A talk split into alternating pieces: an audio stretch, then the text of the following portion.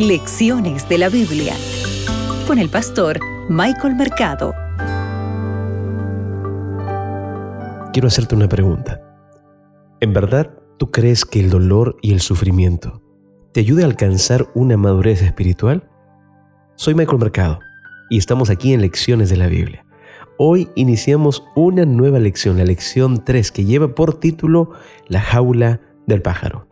Ponte cómodo porque aquí iniciamos.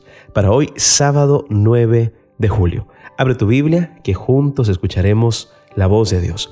Hoy meditaremos en Primera de Pedro, el capítulo 1, el versículo 6. El texto bíblico dice lo siguiente. Esto es para que ustedes, motivo de gran alegría, a pesar de que hasta ahora han tenido que sufrir diversas pruebas por un tiempo. ¿Sabes? En este capítulo, en la lección 3 que estamos iniciando ahora, eh, vamos a tratar de comprender eh, algunos periodos de sufrimientos que Dios utiliza para ayudarnos en nuestra maduración espiritual.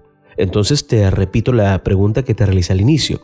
¿En verdad el dolor y el sufrimiento nos ayuda a alcanzar una madurez espiritual? Y más específicamente, ¿tiene Dios una participación directa en esto? ¿Recuerdas cuando estudiamos el Salmo 23? Esto nos daba un contexto general para el sufrimiento en la vida del cristiano. Sin embargo, en Hebreos 12, ¿qué nos presentaba? Nos presentaba una visión distinta, una visión general del sufrimiento que Dios utiliza para que nuestro desarrollo espiritual crezca. Hebreos dice que este tipo de sufrimiento es el resultado de la disciplina de Dios, palabra que utiliza para explicar la enseñanza o entrenamiento que el Señor utiliza para nuestro bien. Por lo tanto, apreciado amigo, hagamos una rápida consideración de Hebreos 12. ¿Te parece? Mira, vamos a considerar seis principios que nos van a dar el marco de referencias para poder comprender la dolorosa disciplina que Dios permite para nuestro crecimiento espiritual.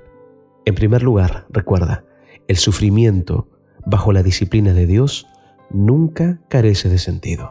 En segundo lugar, el sufrimiento como resultado de la disciplina de Dios es una evidencia de que Él está muy cerca de ti y nunca te ha abandonado. No lo olvides, por favor. Punto 3. Nuestra capacidad para madurar espiritualmente bajo la disciplina de Dios depende de cómo decidimos visualizar nuestro sufrimiento. Tú decides cómo interpretarlo. Punto 4. El propósito final de la disciplina de Dios es el mismo de siempre, que tú puedas reflejar su carácter. Punto 5. Recuerda, no hay atajos para escapar del dolor de la disciplina de Dios. Y punto 6. Las bendiciones de la disciplina de Dios llegarán a ser notables, pero tardías. No lo olvides. Que Dios pueda acompañarte. Acabas de escuchar Lecciones de la Biblia con el pastor Michael Mercado.